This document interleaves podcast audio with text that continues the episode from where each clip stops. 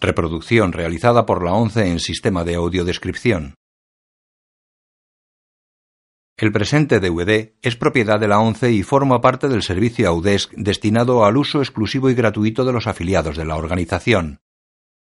Queda prohibida en consecuencia su utilización en forma distinta a la regulada por las normas del servicio AUDESC establecidas por la ONCE, así como su reproducción, distribución mediante venta o alquiler, comunicación pública o explotación en cualquier otra forma. Audiodescripción 11 2013 Ana Karenina, año 1935, blanco y negro, autorizada para todos los públicos.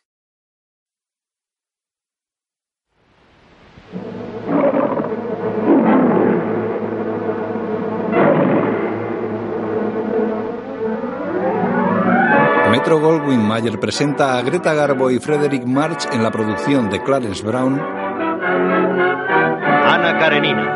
basada en la novela del conde León Tolstoy. Guión Clemens Dan y Salka Birtel. Director Clarence Brown.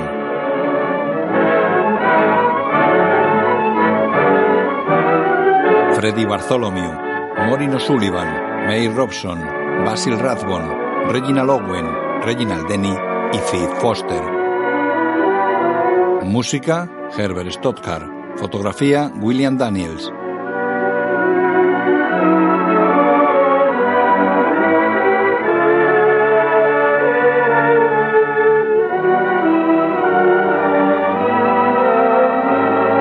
Producida por David O. Selnick. Oficiales rusos se sirven caviar a cucharadas de una gran fuente colocada sobre un bloque de hielo. Las mesas del lujoso salón están repletas de aperitivos. Un coronel está con el único oficial vestido de blanco. Me alegro mucho de que hayas vuelto otra vez a visitarnos, Bronsky. Como ves, no te hemos olvidado. Yo tampoco os olvido. Y mientras esté aquí de permiso, seré como uno de vosotros. Bueno, Bromsky, después de Petersburgo y tu distinguido regimiento, te debemos parecer unos bárbaros. Al contrario, nosotros parecemos niños de pecho en comparación.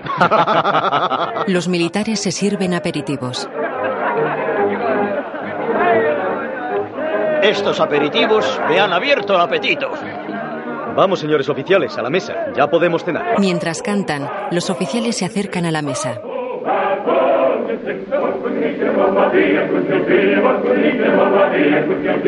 Se colocan de pie cada uno frente a su sitio.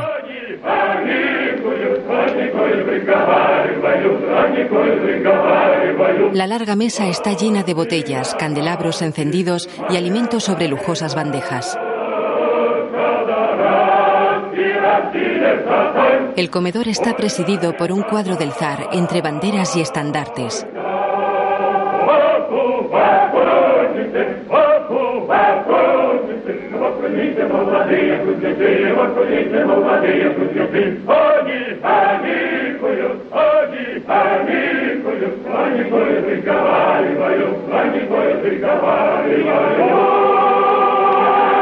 Los oficiales se sientan y una docena de camareros llenan sus copas.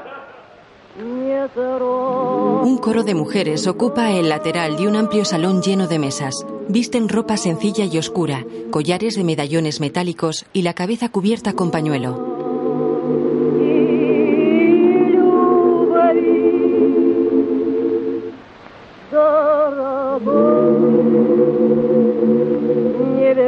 Junto a ellas hay varios músicos con bigote.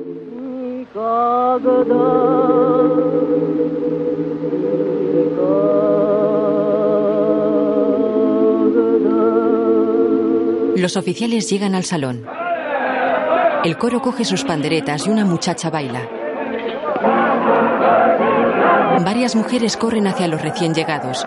Una morena con vestido estampado y largos collares se abraza a Bronsky y charla con él. Bronsky se excusa y va hacia una mesa en la que un hombre maduro con frac está con una joven. ¡Estiva! Bronsky. ¿Pero qué haces aquí? Deberías estar en la cama. Y ojalá estuviera. ¿Y qué te lo impide? Ah, el ambiente de mi casa es poco agradable. Mi mujer está enfadada conmigo sin razón. Me extraña mucho en Dolly. Le has debido dar motivos. Bronsky, te juro que mi interés por las mujeres es del todo platónico. Mira a la morena que pasa tras él. Por guar, Esteban. Orwell, ¿Con qué estás casado? diez años. Es la madre de mis tres hijos. ¿Y quieres a tu mujer? Sí. Ella no me cree cuando se lo digo, pero la quiero de verdad. Créeme, la quiero. Te creería más si quitaras la mano de mi rodilla. Bronsky está con los oficiales. Caballeros oficiales, atención. Se ponen firmes. Uno, Beben una copa de un trago y la dejan en una bandeja. dos, Beben otra copa. tres. Lo hacen de nuevo. Derecha, march. Giran hacia el coronel. De frente. March. El coronel se agacha y gatea bajo la larga mesa. Los militares gatean tras él mientras unos camareros rellenan las copas. Coronel y oficiales salen por el otro extremo de la mesa y vuelven a la posición de firmes ante las copas. El coronel, ligeramente despeinado, espera al último. Uno, Beben la copa de un trago. dos. Varias copas después, un oficial está desplomado sobre la mesa. Solo quedan de pie el coronel, Bronsky y otros dos oficiales. Derecha. March. Uno de los militares se aleja tambaleante. De frente. March. El coronel se agacha y le siguen Bronsky y el otro oficial. Bajo la mesa se amontonan los cuerpos de varios militares. El coronel, Bronsky y el otro oficial gatean torpemente sobre ellos. Bronsky llega al final y gatea sobre el cuerpo desplomado del coronel. Le levanta la cabeza y lo mira. El coronel tiene los ojos cerrados y babea. Bronsky lo suelta, le da unas palmadas en el hombro y lo saluda militarmente. Se pone en pie. Bajo la mesa el otro oficial se desmaya sobre sus compañeros. Bronsky camina hacia la cabecera que ocupaba el coronel. Se topa con el compañero desmayado sobre la mesa y lo tira al suelo. Coge una copa. Estiva está sentado a una mesa con dos muchachas. ¿Por qué la vida no puede ser agradable? Besa a una de ellas. Bronsky tira las copas, coge una botella y va hacia Estiva. Estiva. Ya puedo acompañarte a tomar una copa. Estiva y Bronsky están en unos baños. Dos hombres les echan agua y les sacuden con ramas llenas de hojas. Estiva, ¿qué hora podrá ser? No llevo el reloj encima. Son las siete, señor. Las siete. Ah, muy bien, entonces me da tiempo. ¿Tiempo para qué? Esta mañana tengo que ir a la estación a buscar a mi madre. Viene de San Petersburgo. Ah, sí, qué agradable coincidencia. Yo también tengo que ir a la estación ¿Sí? ¿Para qué? para esperar a una mujer muy guapa. Eres incansable. Incansable. Ya estás pensando mal, como mi mujer. Se trata de mi hermana, Ana Karenina. ¿La conoces? Ah. No, no tengo ese placer. Oh, creí que todo San Petersburgo conocía a Ana. Su marido es un gran estadista, Alexey Alexandrovich Karenin. Es inteligente y concienzudo. Tenemos mucho en común. Uh, ¡Uf! Le echan un cubo de agua por encima. Un tren con locomotora de vapor llega a una estación cubierta de nieve. En el andén, Bronsky y Estiva esperan entre la gente enfundados en gruesos abrigos con cuello de piel. Voy a ver si encuentro a mi madre. Camina mirando las ventanillas de los vagones. Saluda a una mujer que hay tras una de ellas. Va hacia la puerta del vagón. Una nube de vapor la cubre. Cuando el vapor se disipa, Bronsky mira boquiabierto a una mujer de unos 30 años, rubia, de ojos claros y piel fina, que está de pie en la puerta. Está interpretada por Greta Garbo. La mujer baja del vagón y Bronsky sube a él. Se vuelve y la mira desde la puerta. Cruzan sus miradas. Ella baja la mirada y le da la espalda.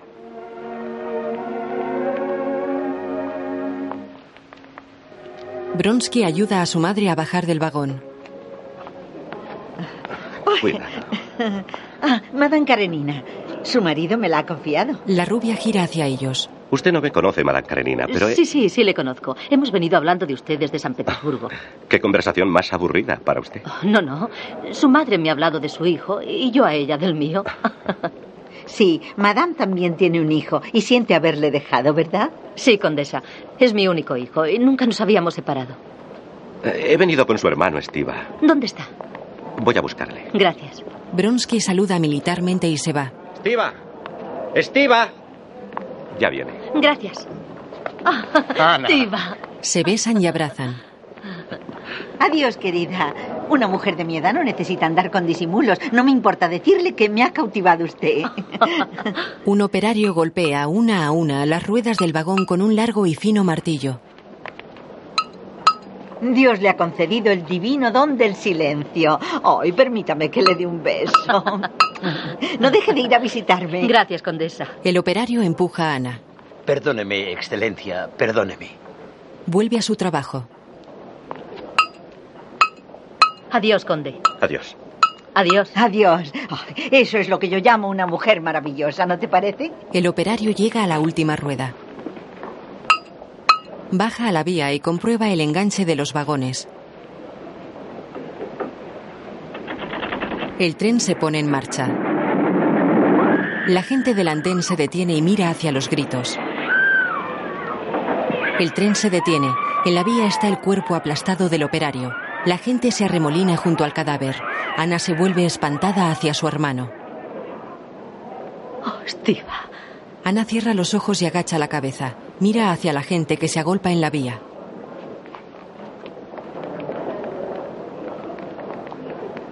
Ana, cálmate. Esto es un mal presagio, Diva. Presagio. Cuando lo peor ha pasado ya, no hay más presagios. Dolly ha encontrado una carta y jura que nunca me perdonará. Que hemos terminado. Ya veremos, Estiva, ya veremos. Eh, ahora que estás tú aquí, empiezo a sentirme más tranquilo. Suben la escalera de una casa. ¡Me han sacado los vagones de la vía! ¿Quién te ha roto la muñeca? ¡Eso sí que ha sido! ¿Pero qué ocurre? Nos da vergüenza delante de la tía. Grisha, ¿eres mayor para darme un beso? Lo besa. Tania, La besa. pero si estás tan alta como Sergei. Os manda muchos besos. Y yo tengo cosas muy bonitas para vosotros en el baúl. Aquí tenéis las llaves. Id a buscar los regalos. ¿La señora está en su habitación? Sí, señor. No se ha movido en todo el día. ¿Ha dicho algo? ¿Algo nuevo? El mayordomo niega. Estiva se acerca a Ana. Está ahí. Creo que debes dejarme a solas con ella. No te preocupes, no os interrumpiré. Estiva, te sugiero que te pongas una ropa más discreta. Esta es demasiado alegre. Excelente idea. Ana se acerca a una puerta. ¿Quién es? Soy Ana. pasa. Ana entra en el dormitorio. Dolly, Cierra. cuánto me alegro de verte. Se besan. Tienes buen aspecto, Ana. Pareces feliz. Dolly, Estiva me lo ha contado todo. Con la institutriz de mis hijos, con una simple institutriz. ¿Hubieras preferido que fuera con tu mejor amiga? Ana, yo confiaba tanto en él. Pero ella es joven y guapa y yo estoy envejeciendo. Seguro que hablaron de mí los dos, o peor aún, que no pensaron en mí. No lo entiendes. Debemos separarnos. Se sienta y llora. Entonces, todo habrá terminado para él, Dolly. No, para él no. A él no le importa. Todo el mundo le quiere. La gente le tendrá lástima. Pobre Estiva. Lo ves, Ana. Tú la primera. Oh, no, Dolly, yo le conozco bien. Es como un niño que ha hecho algo malo y se ha arrepentido. Lo está pasando peor que tú. Está angustiado, Dolly, créeme. Fuera Estiva escucha tras la puerta. Llega una joven. Estiva, ¿qué estás haciendo ahí? Ya que lo preguntas, estaba escuchando detrás de la A puerta. mi hermana. Eso no está bien. Cuando sabes que se está decidiendo tu destino, tu futuro, comprenderás que no hay por qué. Dentro. Mira, Dolly, los hombres como Estiva no se dan cuenta de que hacen daño. Ponen a sus esposas y a sus familias en un compartimiento y a las demás mujeres en otro. Es extraño, pero yo sé que es verdad. Tú eres su hermana y le estás disculpando. El daño que te ha hecho no puede tener disculpa. Dolly, eres tú quien me preocupa. ¿De verdad no podrías perdonarle? Dolly la mira con lágrimas en los ojos. Tú le perdonarías, sí. Sí. Oh. En el salón. Estiva, ¿qué le has hecho a la pobre Dolly? Déjame en paz, Kitty. Dime qué le has hecho. Nada, o casi nada. Ana, Kitty. Ana sale del dormitorio. Has cambiado tanto que me cuesta creer que seas tú. Me alegro muchísimo de verte, Ana. Bueno, ¿qué? Entra ahora, Estiva. Ahora. Inmediatamente. Ella le empuja y Estiva se para ante la puerta. ¿Está segura de sí, que...? Estiva. Él fuma un puro. Pero tira ese cigarro. Estiva da tres caladas seguidas, deja el cigarro y entra en el cuarto. Ana, qué alegría me dio Estiva cuando me dijo que venías. La mira de arriba a abajo. Estás guapísima. Dime, ¿te quedarás hasta el próximo baile, por favor? ¿Cuándo es ese baile? El viernes en casa de Korsuski. Siempre se pasa bien en casa de Korsuski. Ah, a tu edad se pasa bien en cualquier parte. Oh, no, hay bailes que resultan aburridísimos. Ana se sienta. Mm, Pero tú tienes una ilusión especial por esa fiesta, ¿verdad? Sí, es cierto. ¿Cómo lo sabes? Ah, estás en una época preciosa de la vida. La época feliz en que la niñez ha terminado y el futuro se presenta maravilloso. Me acuerdo bien. Se flota en una misteriosa niebla azul, como la bruma de las montañas suizas. Esa niebla lo cubre todo y de ella puede surgir en cualquier momento la figura del amado. Un poco imaginada y un poco soñada. Kitty se ruboriza. Ana, Ana. Para ti puede que esa figura esté aún más clara. Sí, sí, lo está. ¿Puedo contártelo? Pues claro. No, Ana. Creo que no debo. Sí, cuéntame. Es un oficial de la Guardia Imperial. Oh. El conde Bronsky. Ana se pone seria. ¿Bronsky? ¿Le conoces? Me lo presentaron esta mañana en la estación. Eh, pero ¿y Levin? ¿No te ibas a casar con Levin? Mira, Ana, Levin es diferente. Yo le tengo mucho cariño, pero es tan serio. Además, vive en el campo. Oh, ya.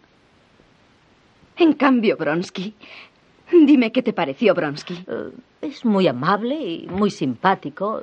Estiva sale del dormitorio sonriente y coge su puro. Hola, Kitty. Hola, Ana. ¿Todo bien, Estiva? Sí, muy bien, pero he necesitado mucho tacto. Ana baja la mirada y aguanta la sonrisa. Los invitados al baile pasan por turno junto al mayordomo.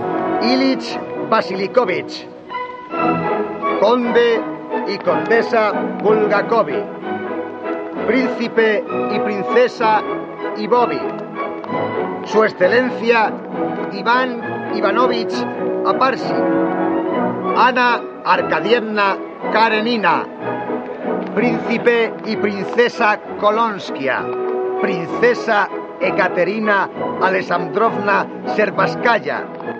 Konstantin Dmitrievich Levin. Levin. Kitty. Ana, te presento a Konstantin Dmitrievich Levin, mi hermana Ana Arkadievna Karenina. Bueno, Levin, ¿cómo estás? ¿Qué te trae a nuestra corrompida Babilonia? Aun a riesgo de ofenderte, la verdad es que estás elegante como un moscovita. Eso no me ofende. Levin nos considera unos holgazanes parásitos porque no trabajamos en el campo. Una excelente exposición de mi opinión. Me han hablado mucho de usted. Y a mí también de usted. Kitty, ¿quieres bailar? ¿No preferirías que... Por favor, ven a bailar. Bueno, perdonad, perdón. Se alejan bailando. No has estado muy amable con Madame Karenina. ¿He hablado con ella? ¿Y eso es ser amable? Es la mujer más guapa de todo el baile. Para mí no. Estaba deseando verte, Kitty. Te quiero. Kitty repara en Bronsky y lo mira embelesada mientras baila con Levin. Te quiero, Kitty. Es que no te importa que te quiera. No hay nadie cuya amistad valore más. Pero tú Por no. favor. Bronsky Madame Karenina, les besa la mano. princesa. Llega Kitty. Oh, cuénteme, señor Levin. Esteva me ha dicho que está financiando un movimiento para instruir a los campesinos. Sí, en efecto. ¿Quiere bailar, Madame Karenina? No, gracias, conde Bronsky. Hace muchos días que no nos vemos. Kitty, eh, ¿quieres bailar? Kitty mira a Levin. Sí, encantada. Bronsky saluda y se aleja bailando con Kitty. Levin lo sigue con la mirada. Kitty mira fijamente a Bronsky que está serio. ¿En qué estás pensando? En nada. En la música, el baile, el ritmo. Me parece... Me parece que hay algo más. ¿Por qué? Porque... No es como las otras veces que hemos bailado juntos. Estás ¿Cómo? raro. Estás raro. Eres un encanto.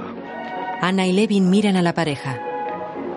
Perdone, Madame Karenina, tengo que hablar un momento con Estiva. Sí, claro. Se apartan. Estiva, por amor de Dios, dime la verdad sobre Bronsky y Kitty. Muy bien. Como sabes, mi mujer es maravillosa. Mira a una joven que pasa. Esa es la princesa Lioff. ¿No la encuentras atractiva? Sí, pero hablemos de Kitty. En esas cuestiones mi mujer tiene mucha intuición y está convencida de que algún día Kitty será tu esposa. Ah, sí. Siempre dije que era muy lista. Más que eso, mi querido Levin, es una mujer extraordinaria. Es... Perdona. Estiva se acerca a la princesa Liov. Levin está sentado con Kitty. Aquí en Moscú me encuentro en desventaja, ¿Por qué? porque no soy espectacular, ni ocurrente, ni esas cosas. Ah, tienes otras cualidades. Kitty, ¿te casarás conmigo? Por favor, Constantín, no me eches a perder el baile. Caballeros, elijan pareja para la mazurca. Kitty se pone de pie. Ya que no me prometes casarte conmigo, ¿me concedes al menos la mazurca? Lo siento, no puedo. Me concede la mazurca. Lo siento, ya la tengo reservada. ¿Reservada para quién? ¿Cómo competir con uno de la Guardia Imperial? Y de San Petersburgo, además. Qué alivio cuando Bronsky se vuelva a su regimiento, ¿eh? Bronsky está frente a Ana. ¿Por qué no cambia de idea y baila la mazurca conmigo? ¿Dónde está Kitty? Caballeros, elijan pareja para la mazurca. Gracias. Está rodeada de admiradores. ¿Insiste en convertir mi noche en un fracaso? Ana, Ana. ¿Está bien? Ana se va con Bronsky. Kitty busca nerviosa con la mirada. Ana y Bronsky cruzan la pista. Kitty los mira, se vuelve y corre hacia un sofá fuera de la sala de baile. Caballeros, elijan pareja para la mazurca. Levin se acerca a Kitty. Kitty, ¿bailas la mazurca conmigo? No. Más vale que lo hagas. Si no, parecerá que... Kitty deja de llorar y mira orgullosa. Muy bien. Vamos. Se levanta y va con él. ¡Mazurca! Comienza el baile. Las parejas recorren el salón, bailando agarradas de la mano en fila unas tras otras. Ana va sonriente junto a Bronsky. Lo supe en la estación del tren. Desde entonces solo pienso en usted. Kitty mira fijamente a Levin. Nunca olvidaré tu bondad. Estiva baila con Dolly. Me alegro de que Kitty baile con Levin. Los bailarines se enfrentan en dos filas, una en cada lateral del salón. ¡Avancen! Las filas se juntan. ¡Retrocedan! Ambas filas reculan hacia su posición original. ¡Por pareja! Las filas se deshacen y cada bailarín se reúne con su pareja. Ellos se arrodillan y ellas giran a su alrededor, cogiéndoles la mano. Es mejor que ser espectador, ¿no? De momento sí. Por toda la eternidad. Ah, la eternidad se acaba. Ella toma la mano de otro hombre arrodillado, gira a su alrededor y vuelve con Bronsky. ¡Cambien! Kitty gira alrededor de un hombre arrodillado y vuelve con Levin. Me odias. Deberías odiarme. Si tuviera orgullo, pero contigo no tengo orgullo, solo amor. Me siento avergonzada. ¿Te avergüenza que yo te quiera? Cambian de pareja. Estiva y Dolly bailan. Pobrecita. Más vale que conozca a los hombres antes de casarse que después, como otras. Se va. Dolly, eres una indiscreta. No, no, usted no, usted es encantadora. ¡Formen dos filas! Se van formando parejas que pasan entre las dos filas. Ana y Bronsky coinciden de nuevo. Nuestros encuentros son breves, como el baile. Pero nos encontramos con frecuencia. Cuando nos separamos me siento perdido en un mundo extraño. Cuando toco su mano estamos solos. Le devuelvo al mundo. Se sueltan y en el cambio Bronsky baila con Kitty. Un baile encantador. Mucho. Se sueltan. Gran parte de las parejas baila en corro en el centro de la pista. El corro se deshace. ¡Mazurca! Bronsky baila de nuevo con Ana. Él se arrodilla y ella gira en torno a él cogiéndole la mano. Mi corazón se arrodilla ante usted. Ella se aleja y va junto a Kitty. ¡Ah, ¡Qué barbaridad! La mazurca me... ¿Qué te pasa, Kitty? Nada. No me pasa nada. Se alejan y Kitty baila con Levin girando a su alrededor cuando éste se arrodilla. ¿Cuándo terminará este baile? Ana vuelve con Bronsky. ¡Sí! Caballeros, de rodillas, den las gracias a las damas. Bronsky se arrodilla y besa la mano de Ana. El baile finaliza. Levin, Kitty, Anna y Bronsky están juntos. No me voy a quedar a cenar después de todo. Pero me prometió. Mañana vuelvo a San Petersburgo, ¿Sí? ¿Por qué? porque mi marido y mi hijo están allí. Kitty sonríe. Es posible que pasen años antes de que volvamos a vernos. Adiós, Kitty. Buenas noches, Ana. Buenas noches. Da la mano a Levin y mira a Cortés a Bronsky que la sigue serio con la mirada. Es alto, moreno, de pelo corto, rostro ovalado, nariz recta y ronda los 40 años. Ana viaja en un lujoso compartimento de tren. Ella lee y otras mujeres duermen, salvo la que tiene enfrente. Revisor, hace mucho frío. Diré al fogonero que eche más carbón, señora. Mira a la de al lado. ¿No tienen frío? Está dormida. ¿Verdad que hace mucho frío? Ana la mira. Mucho, sí. Sigue leyendo. Estación de Belagoy. Cinco minutos de parada. Es noche cerrada y el tren para en la estación cubierta de nieve.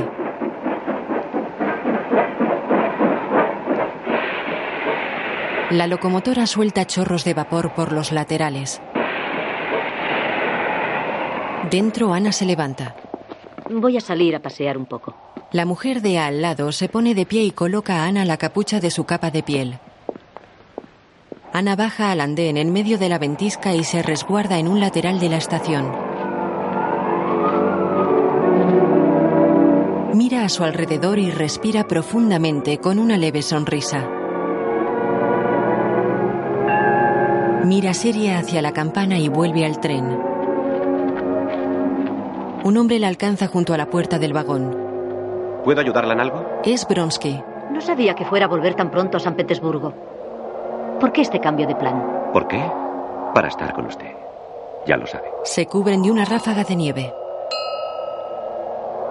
Perdóneme, tenía que decirlo. No lo diga. Por favor, olvide que lo ha dicho. No podría. Nunca podré olvidarme de usted. Ana aparta la mirada, gira y sube al tren. Bronsky la ayuda. La locomotora se pone en marcha y el tren abandona la estación en medio de la tormenta de nieve. El vapor de la máquina cubre la pantalla. De día, Ana mira por la ventanilla de su compartimento. El resto de mujeres que viajan en él duerme.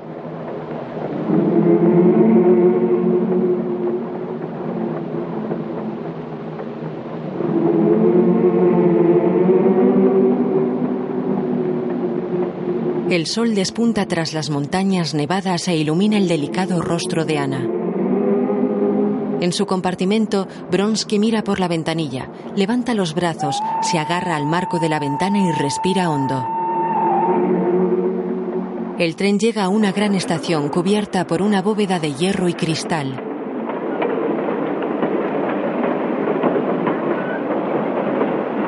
En el andén, un hombre camina mirando los vagones. Ronda los 35 años. Es moreno, con fino bigote y perilla. Camina apoyándose en un bastón y viste abrigo de paño y gorro de astracán. Desde la puerta de su vagón, Bronsky mira cómo el hombre recibe a Ana y la besa en la mejilla.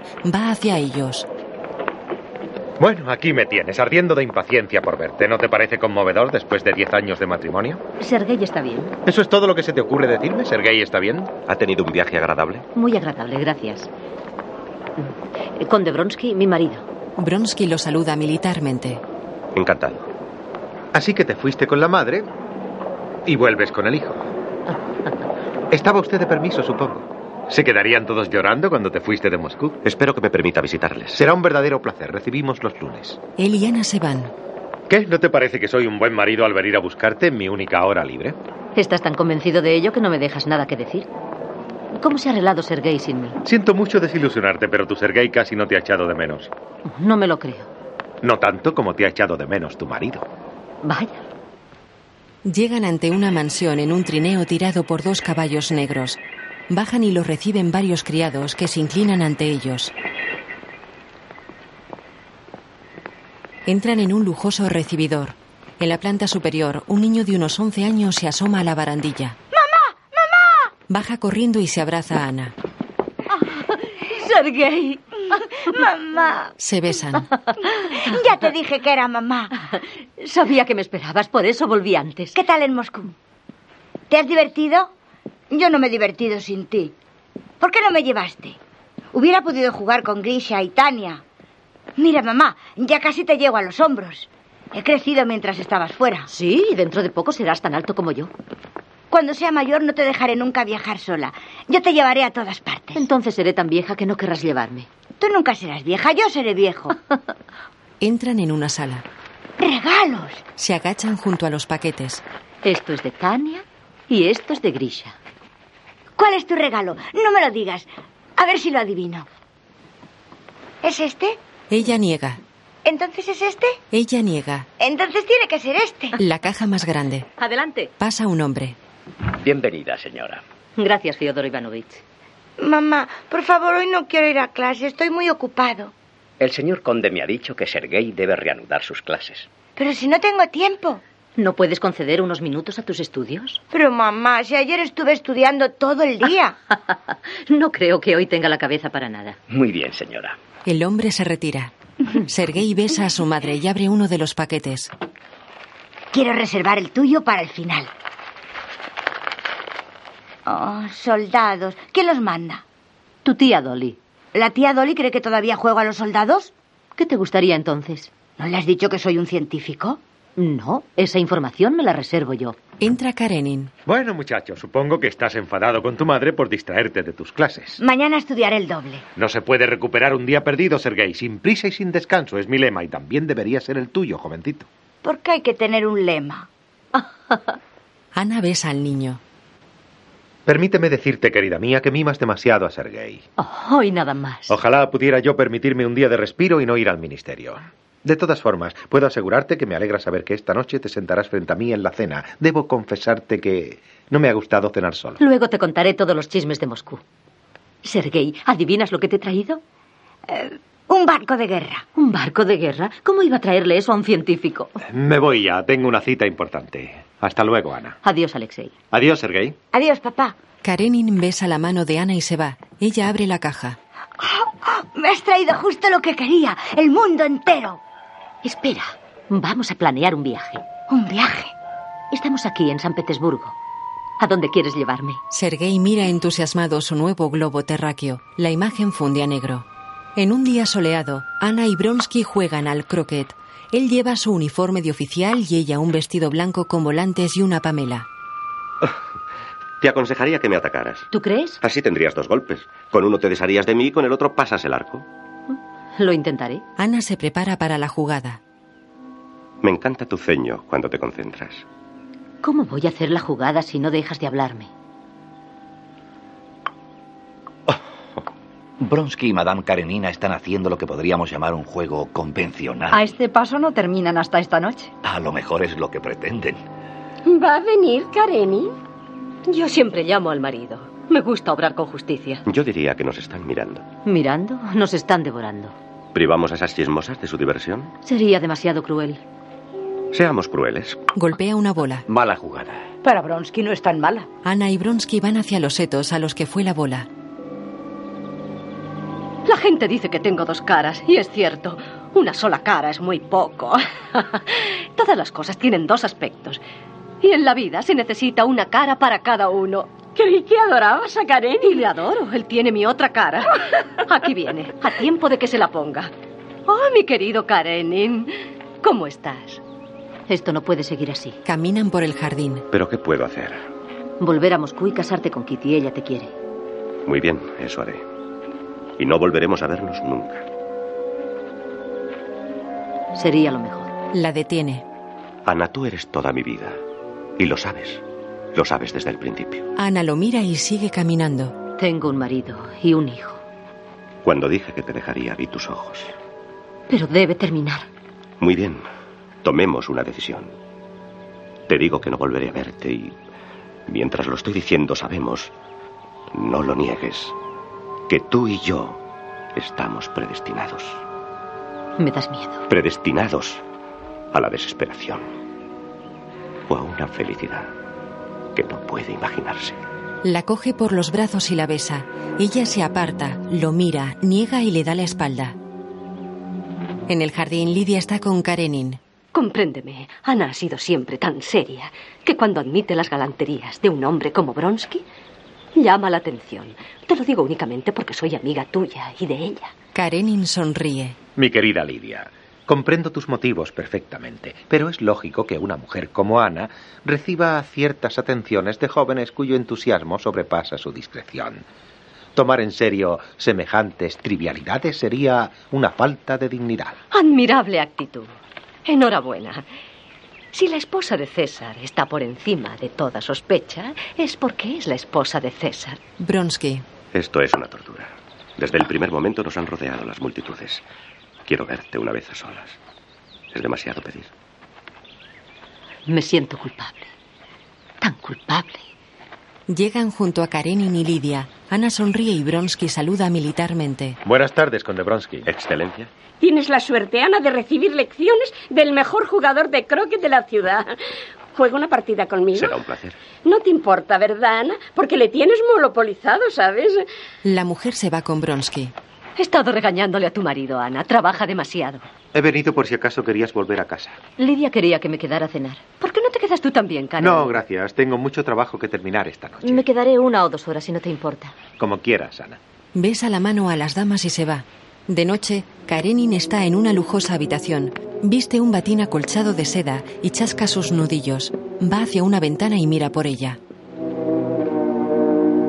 Se vuelve y camina por la habitación. Mira el reloj de péndulo, saca uno de bolsillo, lo mira y pone en hora el de péndulo. Son las 12 y 5. Ana está sentada en una habitación con Bronsky tendido a sus pies. Ana, mi amor. ¿Por qué no me hablas? Ana se inclina hacia él. Estaba pensando en lo que me dijiste esta tarde. Destinados a la desesperación o a la felicidad. Es cierto. Sé que ahora ya no puedo escapar. Te quiero, Alexei. Te quiero. Se besan en los labios. Karenin está en su cuarto mirando por la ventana. Se aparta de ella y va hacia la puerta de la habitación. La entreabre y escucha. Ana cruza el recibidor de su casa y sube las escaleras. Sergei se despierta en su cama y se incorpora. Fuera, Ana se detiene. Entra en la habitación de su hijo. Va hacia la cama, se sienta en ella y abraza y besa a Sergei. Mamá, Mi vida. no has venido a darme un beso esta noche. Y sabes que no me puedo dormir si no me das un beso. Oh, Perdona, hijito. Tengo mucho sueño. Sergei, me querrás siempre. Sergei sonríe y cierra los ojos. Ella intenta levantarse. No te vayas. Le agarra de un brazo y ella lo besa. Estaré muy cerca. Que no se mueva tanto la luz. Me da miedo. Ana va hacia una lamparita de aceite que oscila colgada delante de un icono. Para su movimiento y las sombras que provoca dejan de bailar en las paredes. Los dragones están bailando en la pared. Los dragones. Sergei, tienes que dormirte. Buenas noches, mamá. Sergei se queda dormido. Ana vuelve junto a la cama y se queda en pie mirando al niño. Recoge su pamela y sale de la habitación. Ana entra en su dormitorio. Karenin va hacia ella, crujiendo sus nudillos. Pero, ¿no te has acostado? Tengo que hablar contigo, Ana. Es importante. Debe ser muy importante para que estés levantado. La verdad es, Ana, que considero necesario que hablemos. ¿Ah, sí? ¿Sobre qué? Se sienta. Opino que, que te estás convirtiendo, te estás convirtiendo en objeto de molestas murmuraciones. Las atenciones que recibes del conde Bronsky han sido advertidas por todos. Ah, Ah, Te importaría no hacer eso. Me pone nerviosa. Per- perdóname, lo siento.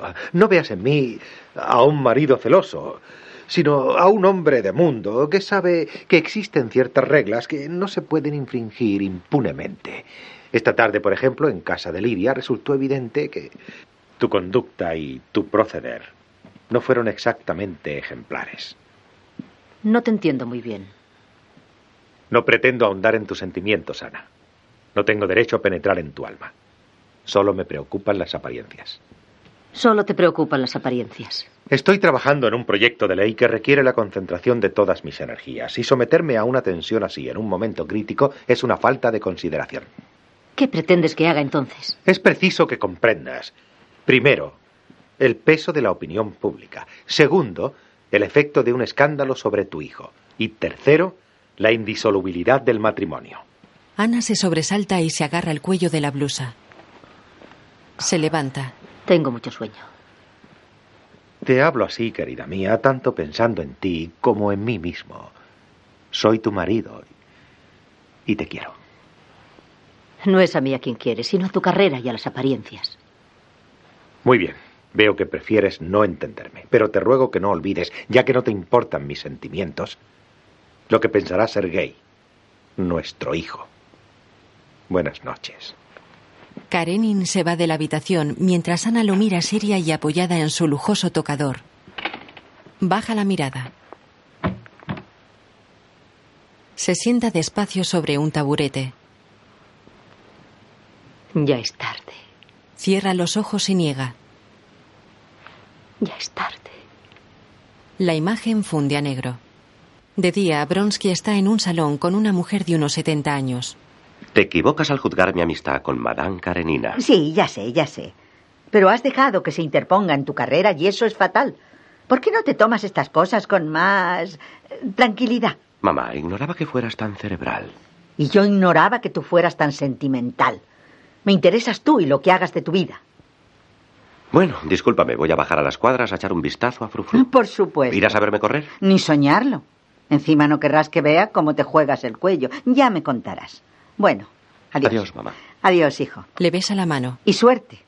He venido a darte un buen consejo, aunque sabía de antemano que no me harías caso.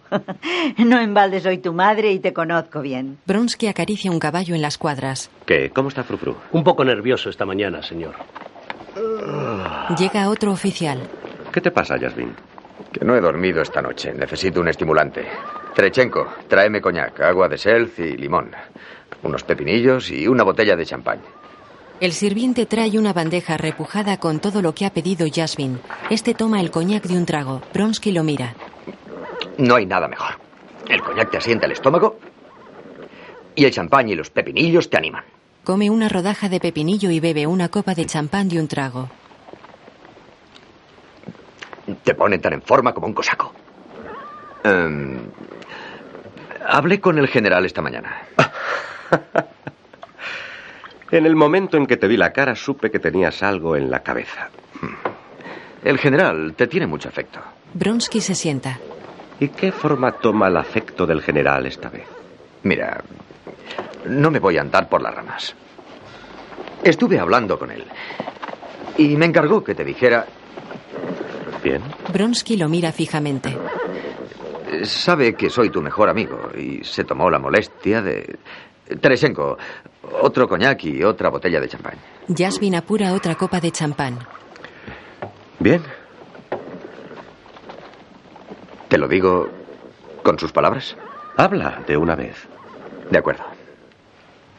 Me pidió que te dijera que si tu nombre sigue ligado al de cierta mujer, se verá obligado a pedirte que abandones el regimiento. Eso era lo que quería que me dijeras, ¿no? Sí, eso era. Ahora ya lo sabes. Bronsky se reclina sobre la mesa. Teresenko, otro coñac. Tresenko sirve otra copa. Jasmine la coge y Bronsky levanta la cabeza. Pues di al general de mi parte que si tengo que elegir entre esa mujer y él, solicito la baja en el regimiento. Golpea la mesa. Y me considero afortunado. Bronsky, Bronsky, por Dile favor. eso al general. Se va. Bronsky llega cabalgando a la mansión de los Karenin, desmonta y se dirige a la puerta. Le recibe el mayordomo. ¿Madame Karenina está en casa? Sí, señor. Madame está en el jardín. Si desea. No, que- gracias, ya sé. Bronsky se quita la gorra y cruza el recibidor. Ana está reclinada sobre un estanque jugueteando con unos nenúfares. Bronsky cruza el exuberante jardín hasta ella. Alexei, Él le besa la mano. estás preocupado. ¿Ah, sí? Sé perfectamente cuándo algo te preocupa. ¿Es la carrera? Me molesta que todo el mundo nos vigile, que nos espíen y nos critiquen sin cesar. Ana, La trae hacia sí. Estoy dispuesto a dejarlo todo si te divorcias de Karenin y te casas conmigo. Tú y yo a la vista del mundo. Sin embustes. Ni subterfugios. Eso sería el paraíso en la tierra. Mi amor, Se abrazan. mi amor. Ana y Bronsky se separan. Sergei llega corriendo. Da la mano a Bronsky. Hola, señor. ¿Qué tal, Sergei? ¿Va a correr hoy por su regimiento? Sí. Algún día correrás tú por el tuyo, espero. Claro que sí. ¿Va a ganar esta tarde? Bueno, haré lo posible. ¿Cómo se llama su caballo? Fru, fru. Fru, fru. Mi pony se llama Invencible. Caramba, un nombre impresionante para un pony. Sí. Oiga, mi profesor dice que es muy difícil hacer saltar a un caballo. ¿Usted cuánto salta? Mi profesor dice. Deja al señor Sergei, vuelve con tu pony. Yo iré a verte montar dentro de un momento. Adiós, conde Bronsky. Solo quería contarle lo que dice Fyodor Ivanovich. Perdón, señor, tengo que irme. Adiós, Sergei. Adiós. No olvides ir a verme montar, mamá. El niño se aleja corriendo y Ana queda cabizbaja.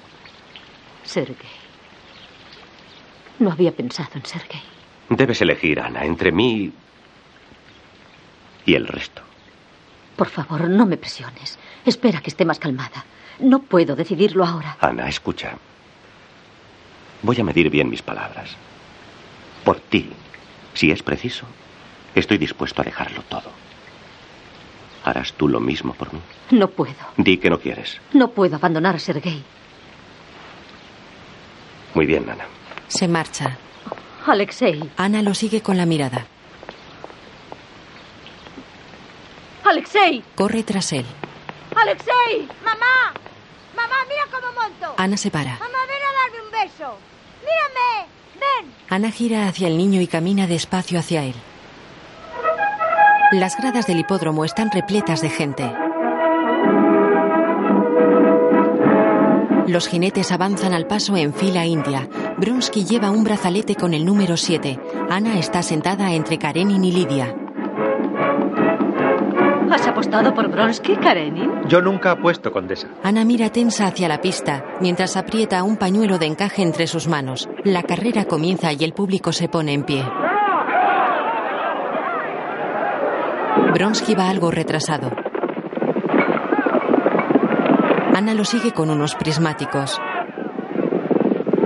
Llegan al primer obstáculo, una valla de troncos. Un caballo cae al saltarlo. Bronsky rebasa el segundo obstáculo. Ana sonríe aliviada. Enfilan una recta. Bronsky ya está en segunda posición. El primero mira hacia atrás. Los compañeros de regimiento de ambos están en dos grupos separados en las gradas. Bronsky se empareja con el líder. Karenin mira serio a Ana, que sigue la carrera con prismáticos. Ella baja los prismáticos y se topa con el rostro serio de su marido. Mira de nuevo por los prismáticos ante el incrédulo Karenin. Un jinete cae en un obstáculo y el público se pone en pie. Los jinetes saltan un seto doble. Ana mira con una sonrisa tensa. Bronsky se empareja al primero. Saltan un seto con Ría. Bronsky está a medio cuerpo del primero. Se emparejan y al saltar un obstáculo, su caballo cae y él sale rodando. Ana se levanta angustiada. Karenin se incorpora mirando alrededor y se pega serio a Ana. Ana, te llevaré a casa si quieres. Un oficial. Tendrán que matar al caballo. Bronsky está herido. No lo sé. Karenin mira alrededor y ayuda a sentarse a la aturdida Ana. Te estoy diciendo, Ana, que si quieres irte a casa, te llevaré. Por favor, déjame en paz. Ambos echan un vistazo al público que tienen alrededor y ella mira de nuevo por los prismáticos. Bronsky acaricia su caballo. Un oficial le ofrece un revólver. Bronsky gesticula señalando al animal y se aleja. El oficial apunta al caballo. Ana baja los prismáticos. Ana está cabizbaja. Por tercera vez, Ana, te ruego que nos vayamos a casa. Yo me ocuparé de No, ella. condesa, Ana no está bien. Prefiero llevarla a casa yo mismo. Ana se levanta y se va con Karenin. Van en carruaje. Has hecho lo que te pedí especialmente que no hicieras. Ana está cabizbaja. Exijo cierto decoro a la vista de la gente, ciertos principios. Me has puesto en ridículo y eso no lo tolero. Tal vez me haya equivocado en la interpretación que doy a tu conducta. No te has equivocado. Entonces, No te has equivocado. Le quiero. Karenin mira al frente. No te puedo soportar. Me das miedo. Desvía la mirada. Haz conmigo lo que quieras. Se detienen ante la mansión. Él ayuda a Ana a bajar.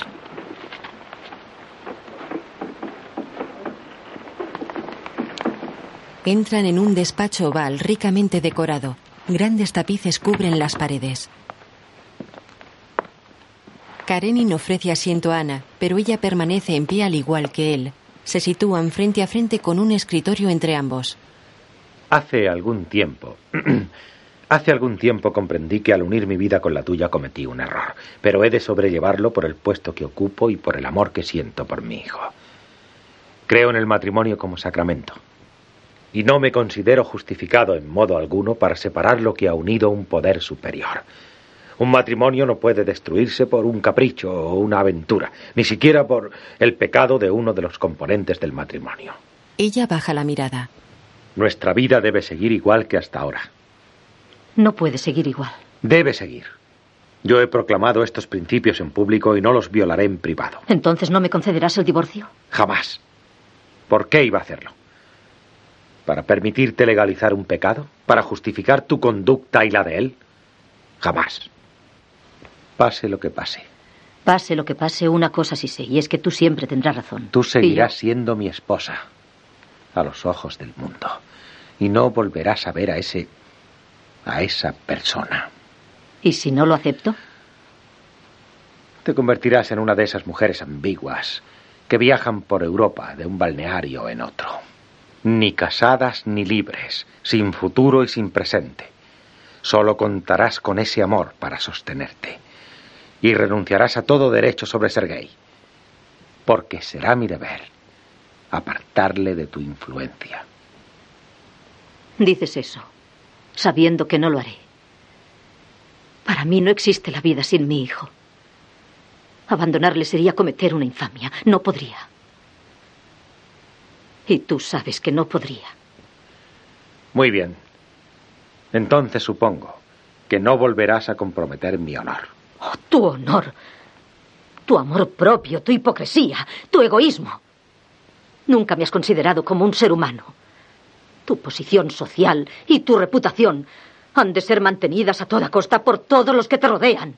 ¿A qué precio? Él mira un reloj. Tengo una cita importante en el ministerio. Con el gesto inmutable, Karenin abandona el despacho. Ana cierra los ojos y baja la cabeza. Bronsky está en su casa con Jasmine. Mira, Jasmine, he estado analizando despacio nuestro código y no me sirve. Por ejemplo, las deudas de juego son sagradas, pero en cambio no hay que pagar al sastre. Exacto. Jamás se debe mentir a un hombre, pero sí a una mujer. Desde luego. No se debe engañar a nadie, excepto al marido. Inevitable. No se debe perdonar un insulto, pero sí se puede insultar a otro hombre. Evidentemente. Pues es absurdo. No tiene sentido. Mi querido Bronsky, ¿te molesta el hígado últimamente? El mayordomo. Alteza. ¿Qué hay, Kuzma? Señor. Bronsky se acerca.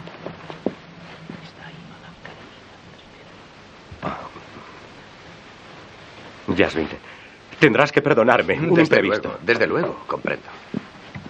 Gracias. Jasmine recoge sus cosas. No, no, por aquí, muchacho. Si no te importa. Ah, claro, claro. Gracias. Bronsky lo acompaña a una puerta. ¿Estás mejor del hígado? Sí, sí. Jasmine se va. Bronsky se abrocha el cuello de la chaqueta frente a un espejo y se queda boquiabierto cuando entra Ana. Ella se queda a unos pasos de él apoyada en una columna. Alexei, tenía que venir. Se miran fijamente y él se acerca. Ana, estás aquí. Qué horrible me es. Qué horrible separación. Se abrazan. Se besan en los labios. Se miran enamorados. Alexei. He vivido un mes en esa casa vigilada. Noche tras noche cenamos juntos, en silencio. Él se sienta al otro lado de la mesa y me mira, frío, cortés, despiadado. Tú no sabes lo que estoy pasando. Se sienta y él se arrodilla. Soy una prisionera, sin esperanza de libertad. Para mí la vida tampoco ha tenido sentido. Y todos los días me digo que la vida se me escapa sin ti. Ana, no quiero que vuelvas con él. Pensé que por una vez tenía que verte. Tenía que venir, Alexei. No quiero que vuelvas con él. ¿Qué voy a hacer? Te vas a venir conmigo. Se levantan abrazados. Sí. Sí, Alexei. No vuelvas a dejarme. Jamás. Se besan. La imagen funde a negro. Dolly y Estiva acompañan a Kitty vestida de novia en el pasillo de una iglesia. Muy de Levin llegar tarde a su propia boda. Llega Levin vestido de frac y se pone junto a Kitty. Empezaba a creer que me ibas a dejar plantada. Me da vergüenza decirte lo que ha ¿Qué pasado. ha pasado? Más vale que me lo cuentes ahora. La camisa almidonada llegó en el último momento. Coge a la novia de la mano y entra. Los novios rodean la mesa del altar siguiendo a un anciano sacerdote ortodoxo vestido con casulla dorada y cameluquión negro. Le siguen dos testigos que sujetan unas coronas sobre las cabezas de la pareja. Un archidiácono está cerca de ellos. Parados frente al altar, el sacerdote toma las coronas, hace con ellas la señal de la cruz y se las da a besar a los novios.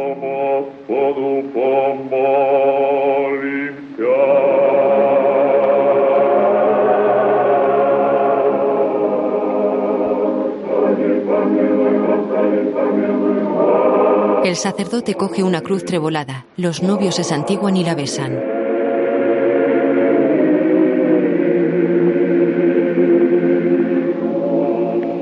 Ana y Bronsky están en una lujosa habitación en Venecia. Salimos en góndola por el gran canal y buscamos una serenata. Sí. Ella está tumbada en un cheslón. Él viste de civil y está de pie apoyado en una columna. Exploramos los pequeños canales. Esos peligrosos rincones donde los dus arrojaban a sus enemigos. Sí. Bronsky se acerca a ella. Vamos a San Marcos a echar comida a las palomas. Ana sonríe. Sí. Él se sienta con ella. Hacemos un supremo esfuerzo Y y salimos a la terraza. Bronsky se pone de pie y la ayuda a levantarse. Van a la terraza. Se apoyan en la barandilla. Frente a ellos está el gran canal y en la orilla opuesta la Basílica de Santa María de la Salute. El sol sale por el horizonte. Alexei, Sí, Ana. hay lágrimas en el mundo. Hay dolor. Para nosotros ahora no existen. Yo siento lágrimas. Siento dolor. ¿Por qué? Porque soy muy feliz. Ana sonríe y le toca el hombro. Él mira al horizonte. Sin recordar. Solo amando. Solo viviendo. Ella cierra los ojos y él mira hacia arriba. El aliento de Rusia es fragante y cubre toda la tierra, invade el alma de Rusia. ¿Recuerdas el poema de Pushkin? Echas de menos a Rusia, a tu patria. Alexei, rodéame con tus brazos. Él lo hace y ella esconde la cara en su pecho. Estás temblando. ¿Tienes frío? Ella lo mira. Seremos castigados ¿Por qué? por ser tan felices. De noche, la lámpara de aceite se balancea en el dormitorio de Sergei. ¡Mamá! El niño está en la cama. ¡Mamá! Karenin entra en la habitación con un libro abierto. Va hacia la cama de Sergei y cierra el libro. Sergei, ¿qué ocurre, hijo? Estaba soñando. Creí que... ¿Qué? que mamá venía a darme las buenas noches. Pero cuando me desperté vi que no estaba. ¿Ha venido? No, no ha venido. Pues estoy seguro de que me dio un beso. Karenin se sienta en la cama. Sergei, Le coge la mano. debes saber de una vez por todas. ¿Qué? Que tu madre ha muerto. Sergei lo mira fijamente. ¿Muerto?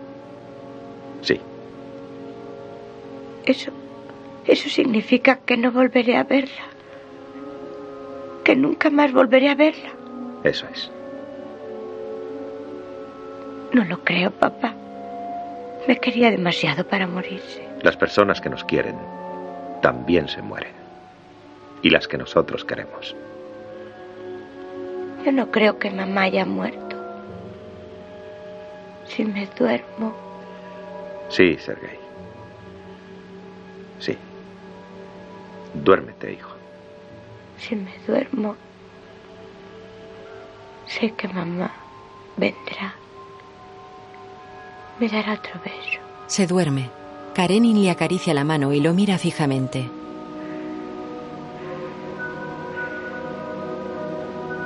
Se incorpora y besa a su hijo en la frente. De día en Venecia, Ana y Bronsky pasean en góndola. Un niño está en la orilla. Señorina, Lo miran. señorina, señorina, mire. El niño hace volteretas laterales. Bambino. Ah, Qué niño tan adorable. Ana está seria y Bronsky la mira fijamente. Ella se vuelve hacia él. Estamos en Venecia. Y te quiero. Ya lo sé. Pero había algo en los ojos de ese niño. Había algo en su cara que... Alexei, volvamos a Rusia. Varios miembros de la Guardia Imperial están reunidos. Llega Bronsky. Si el gobierno tuviera un poco de valor, ya estaríamos metidos de cabeza en la guerra serbio-turca. Naturalmente. ¿Cree que hay posibilidad de que entremos? ¡Bronsky! ¿Cómo está? ¿Qué tal por Italia? Me alegro de verle. Gracias, coronel. Viste de civil. ¿Cree que hay posibilidad de entrar en la guerra serbio-turca? No mucha. El gobierno se resiste. Pero le voy a decir un secreto. La mayoría de nosotros pensamos dejar el ejército, formar un regimiento propio y alistarnos contra los turcos. ¿Le interesaría, Bronsky? Que si me interesa, desde luego. Pero Claro, claro. Me hago cargo. Los serbios son de nuestra raza, de nuestra raza eslava. Están luchando por nosotros y seremos unos cobardes si no nos unimos a ellos. Sí. Bronsky se sirve una copa. Te gustaría venirte, ¿verdad, Bronsky? Muchísimo. Pero ya. Es difícil, ¿eh? Estás más atado que en el matrimonio. Sí. ¿Quieres hacerme un favor? Desde luego. Cuando estéis preparados para el combate, ¿quieres decírmelo? Desde luego. No te preocupes. Gracias. Y por cierto, no hables de esto con. con nadie. Entendido. Ana lee una carta en casa de Bronsky. Me niego terminantemente a tu petición de ver a Sergei en su cumpleaños. Le he dicho que has muerto. Te di a escoger entre él y el paso que has dado. No puedes volverte atrás. Mi negativa es irrevocable. Alexei Karenin.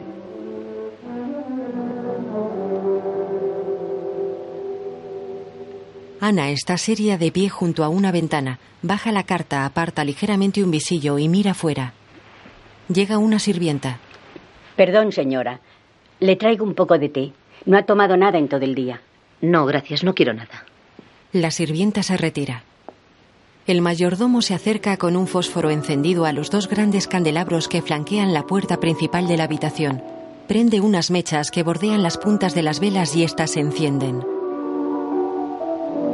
Abre la puerta y entra Bronsky. El mayordomo le coge el bastón y el sombrero y se va. Ana gira hacia él. Hola, Ana. ¿Cómo estás? ¿Lo has pasado bien con Jasmine? Ya conoces a Jasmine. Él siempre está alegre. ¿Qué habéis hecho? Eh, hablar. Me ha contado chismes del regimiento. Luego nos fuimos al club. Se sienta. ¿Te has divertido? Mm, Siempre es agradable volver a ver a los amigos. Pero Ya no participas de esa vida y te sentías como un extraño. sí, efectivamente. Y pensaste que... Ah, dejémoslo. ¿Pero qué te pasa hoy, Ana? Y pensaste, ¿por qué abandoné el regimiento? ¿A mis amigos? ¿Para qué? Sé que lo pensaste. Lo leo en tus ojos. Él se levanta. Ana, tienes una imaginación que Sé que es verdad. Es la verdad. estás imaginando fantasmas. Tal vez. Es posible que sí. Pero se acabó. Tengo una sorpresa para ti. He tomado un palco para ir a la ópera. Vamos a salir al mundo. Estamos demasiado tiempo solos. Después de todo, vivimos en el mundo, ¿no? ¿Crees que es buena idea ir a la ópera? ¿Por qué no? Estará todo San Petersburgo.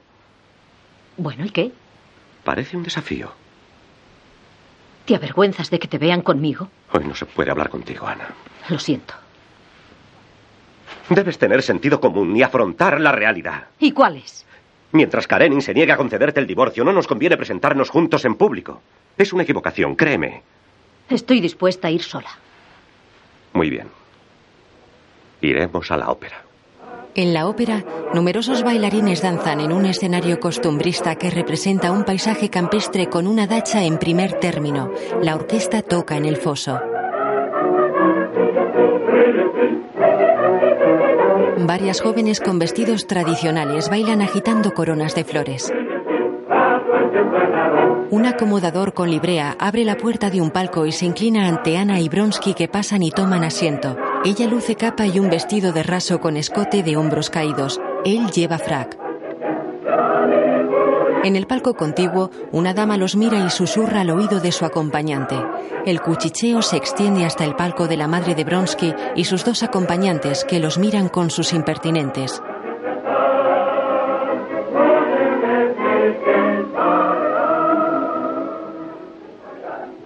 Una mujer está junto a Lidia. ¡Qué desvergüenza! ¿Por qué? No es un secreto. Pero venir a un sitio tan público como es la ópera. Muy inoportuno. Es valiente en la guerra, señor. Y también en sociedad. Eso no es valor, Jasmine. Es un suicidio. Ana y Bronsky contemplan el baile. En el escenario, un grupo de hombres baila sosteniendo guadañas. Otro grupo baila por delante de unas jóvenes. Ellas forman corro en torno a un montón de paja. El montón de paja se abre en ocho brazos. En su interior varias jóvenes se agachan en el centro formando una flor. Las muchachas de la flor se levantan, dan unas palmadas y se integran en el baile.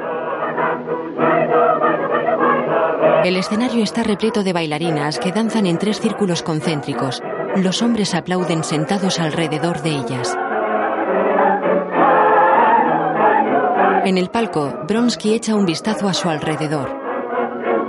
En el escenario, varios hombres ocupan el proscenio y bailan agachados haciendo diferentes giros en el suelo. Se paran. El telón se cierra y las luces se encienden. Una jovencita rubia que acompaña a la madre de Bronsky mira por sus impertinentes. Qué guapa está Madame Karenin. Hacen una pareja estupenda. Lili, ¿cómo puedes hablar así? No seas tan frívola. Ana las mira y se vuelve hacia Bronsky. ¿Te das cuenta? Se ve que llamamos la atención. Los miran desde los palcos vecinos. ¿Creías que iban a estar indiferentes? Se abre la puerta del palco. Oh, Capitán Jasmine. ¿Le gusta la ópera? Me gusta cuando bailan, me horroriza cuando cantan. Pero no me haga mucho caso, yo tengo muy mal gusto. Oh. Perdóname. Me envía tu madre. Quiere que vayas a verla a su palco. Ah, sí. Perdona un momento, Ana. Te dejo con Jasmine. Bronsky se va. Jasmine permanece de pie junto a Ana. Ella le sonríe y mira hacia el palco donde Bronsky saluda a la jovencita rubia que acompaña a su madre. ¿Quién es la joven que está con la condesa Bronsky? La princesa Sorokina. Es muy atractiva la princesa Sorokina, ¿no cree? Sí. Está considerada como una de las jóvenes más atractivas de la ciudad. Está viviendo con la condesa Bronsky. Dígame, ¿echan de menos a Bronsky en el regimiento? Sí. Mucho. Nadie puede sustituirle. Es usted muy generoso. Al no odiarme. Baja la mirada. Por favor, señora. Le, le aseguro que... Me gustaría que vinieras luego a cenar con nosotros, pero Supongo que eso será imposible. Efectivamente, mamá. Un hombre saluda a Ana desde el palco de al lado. ¿Cómo te atreves a saludar a esa mujer? Su presencia aquí es un insulto. Perdona, mamá. El comentario de su esposa es ofensivo, señor Kartasov. Mi querido capitán Jasmine, le aseguro que... Es un insulto. Le enviaré mis testigos, señor Kartasov. Conde Bronsky, esto es absurdo. Por favor, acepte mis disculpas. Jasmine y Bronsky le dan la espalda.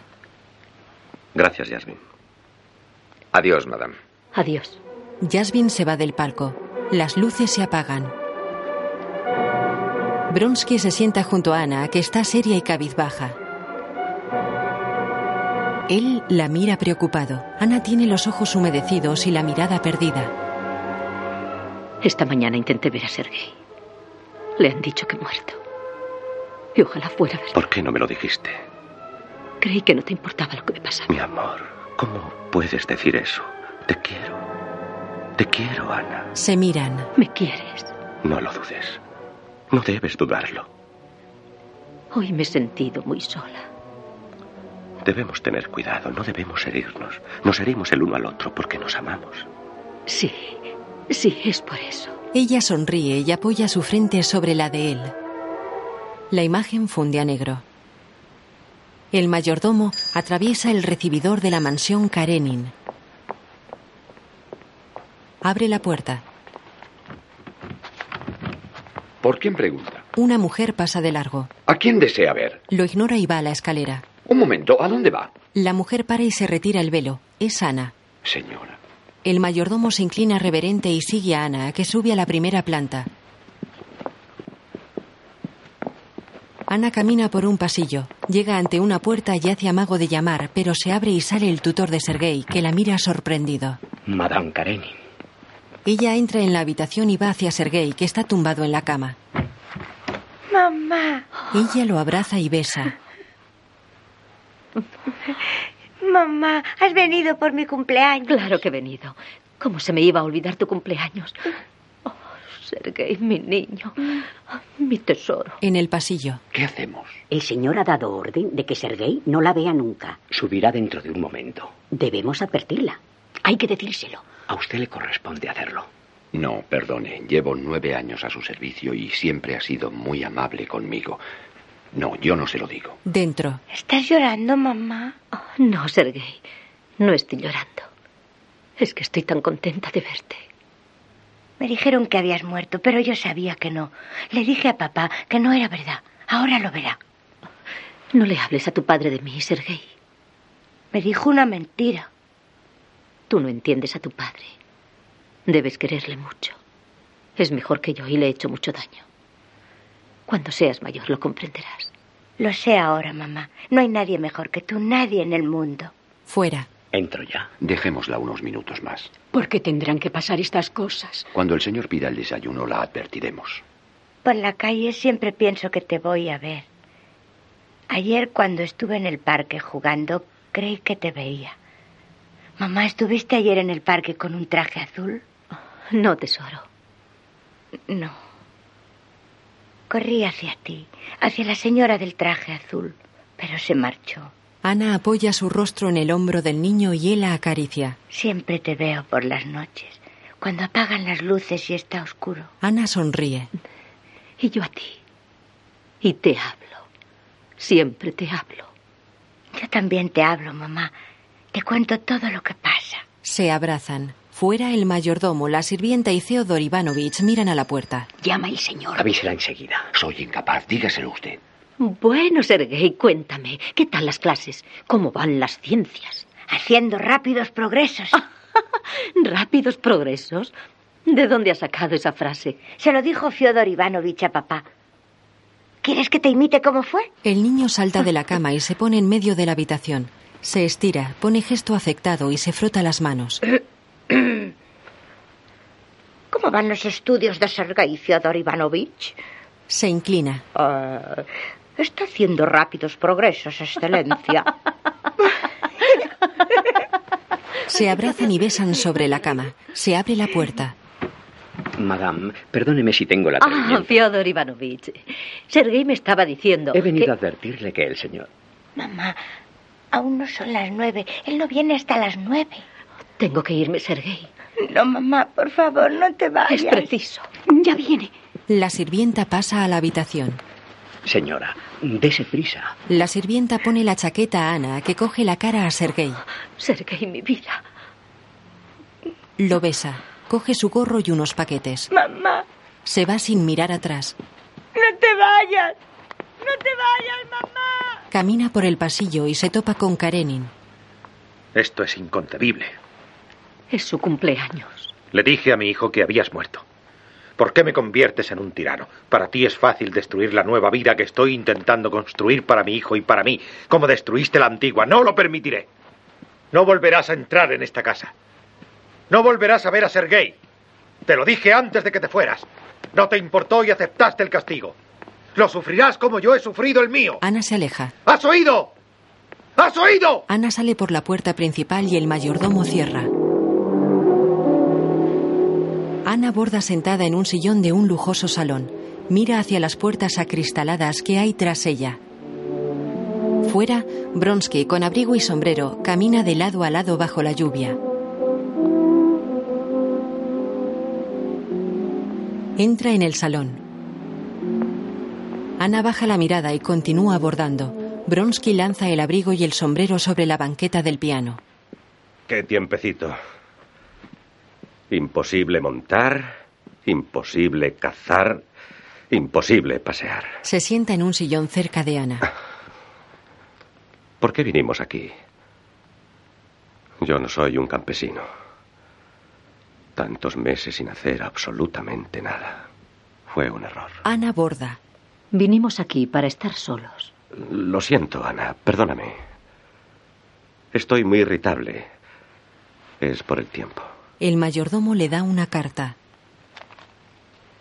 Ana deja su bordado y se fija en él, que abre la carta.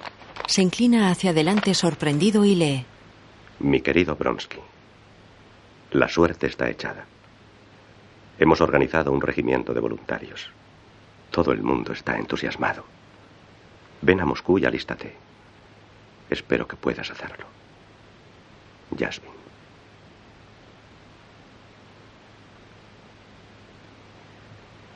¿De tu madre? Eh, sí. Cierra la carta y queda pensativo. ¿La princesa Sorokina sigue en casa de tu madre? No lo sé, supongo que sí. Ana sigue bordando. Tu madre quiere que te cases con ella, ¿verdad? Por favor, ¿por qué dices eso? Sería muy natural. La princesa Sorokina es joven e ingenua, igual que Kitty. Debiste casarte con ella. Hubiera sido mucho más feliz. Ana, pero qué obsesión. Piensas demasiado. Se levanta. Afronto la realidad.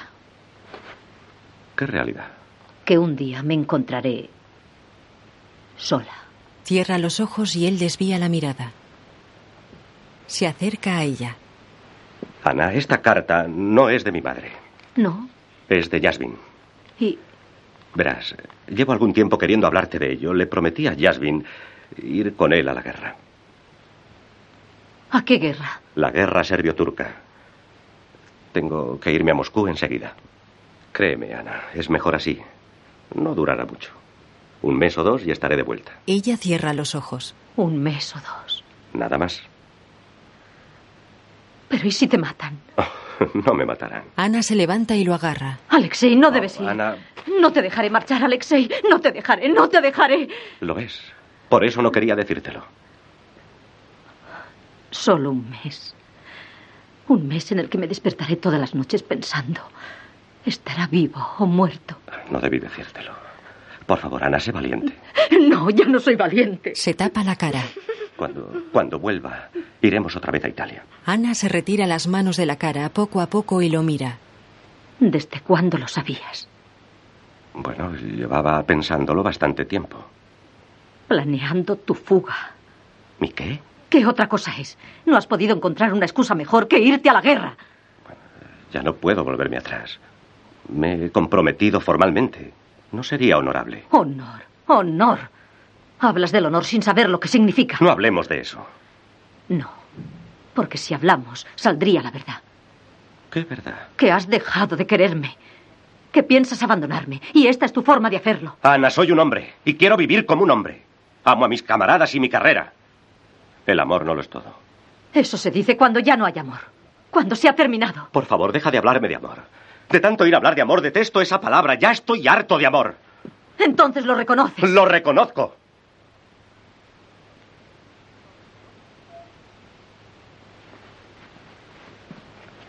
Alexei, te lo suplico. Si alguna vez me has amado, si queda, si queda algo de ese sentimiento, Esto es insoportable.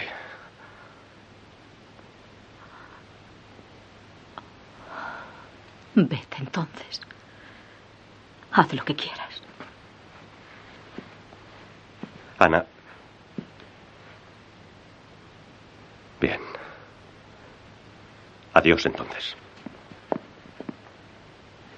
Me ha dejado sin una palabra amable. Debía tener mucha prisa, señora. Tengo que verle. Es preciso que hable con él.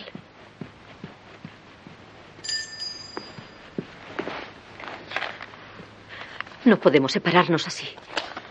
Me odia y no debe odiarme. Tengo que verle antes de que se vaya. Escribe. Necesito volver a verte. Tengo miedo. Espero tu respuesta en casa de Dolly. Dobla el papel y lo mete en un sobre. Llega un criado. Ve enseguida a Moscú. Lleva esta carta a casa del conde Bronsky. Y lleva la respuesta a casa de mi hermano. Me voy allí. Estiva baja unas escaleras. Pero si es Ana. ¡Qué alegría! Se besan. Sube, por favor. Dolly te está esperando. Están aquí Levin y Kitty con el bebé. ¿Sabes que Kitty ha tenido un niño? Sí, lo sabía. Pasan a un cuarto donde están los niños, Dolly, Levin y Kitty. Dolly. Tía Ana. Hola, Ana. No tenía ni idea de que estuvieras en Moscú. Solo estoy de paso. O- Hola, Tania, Grisha. Kitty sostiene un bebé. Me alegro de verte, Kitty. Oh, qué niño tan precioso. Enhorabuena. Gracias, Ana. Le voy a llevar a la cuna. Enseguida vuelvo. Ana, cuánto me alegro de verte. Gracias. ¿Nos has traído algo de San Petersburgo? No vengo de San Petersburgo. ¿Nos has traído algo de alguna parte? Grisa, por favor. No les he traído nada. ¿Por qué no ha venido ¿Cómo está Sergei a Sergei? vernos? ¿Ha crecido La última mucho? vez que estuviste aquí prometiste traerle. Ya está bien, niños. Ana, perdona un momento. Los llevaré a su cuarto. Sí, claro. Enseguida vuelvo. ¿Tania? ¿Vendrás a vernos a ¿Lisa? nuestro cuarto? No lo olvides. Sí, vamos, Luego iré. niños. Dolly se los lleva. Ana, ¿cómo estás? No nos habíamos visto desde aquel baile. ¿Te acuerdas? Aquella noche cambió mi vida. La mía también. He pensado mucho en ti, esperando que fueras feliz. Gracias, eres muy amable. Querréis hablar los dos. ¿Me permites? Desde luego. Levin se va. Bueno, Ana, como verás, somos una familia muy ajetreada. Dices que te vas de viaje. ¡Qué suerte tienes! Viajes, movimiento, cambios. Y yo aquí, atado a la casa. Pobre Estiva.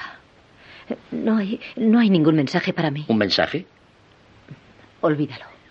¿Has hecho algo para cambiar la actitud de Karenin? No, no, es inútil. Y además, no importa. Entiendo su punto de vista. La santidad del matrimonio. Eso es una realidad, Ana. Debe preservarse aún en estos tiempos. Por el efecto moral sobre los niños y sobre todo el mundo. Sí, eso es muy importante. Ana viste de negro y tiene el gesto triste. Entra Dolly. Ah, Dolly, eh, te dejo que te ocupes de nuestra querida hermana. Eh, por cierto, esta noche no vendrá a cenar. Tengo eh, una cita importante. Eh, adiós, Ana. Y no te preocupes, ya se arreglarán las cosas. Siempre se arreglan. Adiós. Adiós, Estiva. Estiva se vuelve y la mira serio y sorprendido. Va hacia ella. Hasta luego. Aprieta su mejilla contra la de ella y los labios de Ana permanecen quietos. Estiva se va. Dolly se encoge de hombros apoyada en la pared. Se acerca a Ana. Bueno, Ana, como ves, Estiva no ha cambiado, pero yo sí. Estás muy bien, Dolly. ¿Y tú? ¿Qué tal estás? Estoy bien. Sabes, Ana, pienso muchas veces en nuestras vidas. Tú fuiste quien me reconcilió con Estiva. De no ser por ti, me habría separado. En aquella ocasión conociste a Bronsky, ¿verdad? Sí. Fue entonces. Algunas veces comparo mi vida con la tuya. Tú viajas, vas a Italia, haces lo que quieres. Eres amada. Mientras que yo, sin nada, sin amor, sin aliciente en la vida. Ana baja la mirada. ¿Y Sergei? ¿Cómo está? No le veo. Karenin no me deja verle. Mm. Eso debe ser muy duro. Ana asiente. En fin, todo el mundo tiene algún sufrimiento, supongo. Ana está seria, triste y la mirada perdida al frente. Entra un sirviente. El criado de Madame Karenina pregunta por ella. Perdona, Dolly, espero un recado. Ana baja rápidamente al recibidor. ¿Trae un mensaje para mí? No, madame, no pude entregar su carta. ¿Por qué? El conde Bromsky acababa de marcharse. Gracias, ya no le necesito. El criado le entrega la carta, se inclina ante ella y se va. Dolly se acerca a Ana. ¿Qué pasa, Ana? ¿Ha ocurrido algo? Ana mira seria. No. Tengo que ir a la estación. Muy bien, Ana. Y buen viaje. Siento mucho que... No te preocupes, adiós. Abre la puerta y se va. Llega Kitty. ¿Dónde está Ana? Se ha ido. Oh, qué lástima. Yo. Está igual que siempre, ¿verdad? Tan guapa, tan atractiva. Llega Levin. Pero no sé, Dolly tiene algo raro. Sí. ¿También lo has notado? Y me da pena. Muchísima pena. Sí, por un momento estuvo a punto de ponerse a llorar. Es posible que haya hecho mal, pero algo en su mirada revela que lo está pagando caro.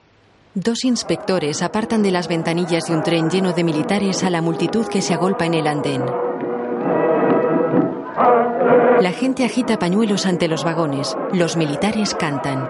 Ana camina por el andén y busca con la mirada. Se detiene a unos metros de Bronsky. Él está en una ventanilla con Jasmine, sonriente y cogiendo las manos a la princesa Sorokina, que está en el andén junto a la condesa Bronsky. El tren se pone en marcha. Ana da un paso adelante, mirando con ansia hacia el tren. Los militares se despiden desde las ventanillas. Ana se oculta tras la columna. La condesa y Sorokina pasan cerca de ella. Es triste que un hijo se vaya a la guerra, pero me alegra volver a verle de uniforme. Ana las mira. Gira despacio.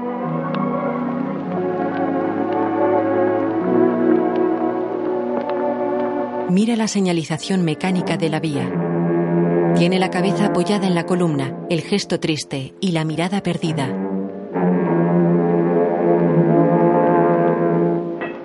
De noche, Ana está sentada en un banco del solitario andén. Un tren está parado tras ella.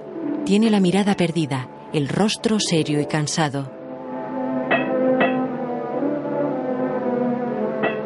Gira despacio la cabeza y mira al operario que golpea las ruedas del tren con un largo y fino martillo. Lo mira fijamente. Se levanta del banco y camina inexpresiva hacia él.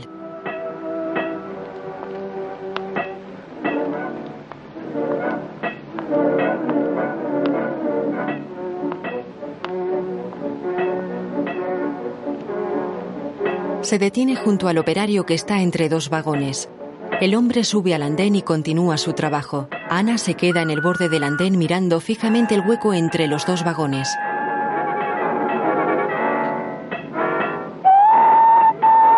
El maquinista acciona una palanca. La locomotora se pone en marcha y las ruedas aceleran patinando sobre los raíles. Ana mira sin pestañear el paso de las ruedas.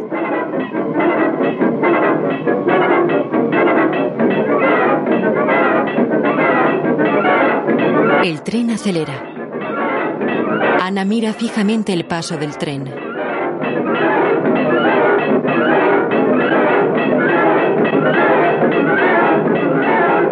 Se tira a la vía. El tren abandona la solitaria estación soltando una gran columna de humo blanco.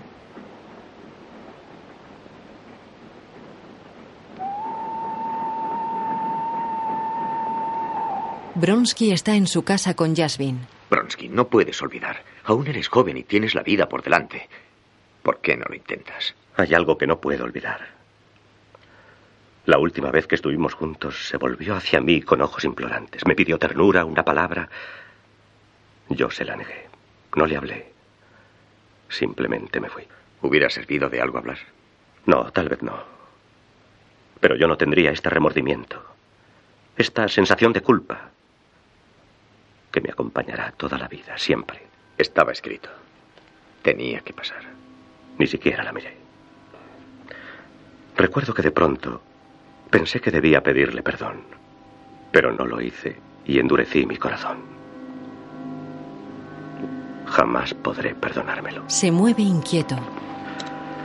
Eso no lo olvidaré. Ella lo ha olvidado y perdonado. ¿Tú crees? Estoy seguro. ¿Quién sabe? ¿Quién sabe? Bronsky mira una fotografía enmarcada de Ana en la que esboza una sonrisa. Fin.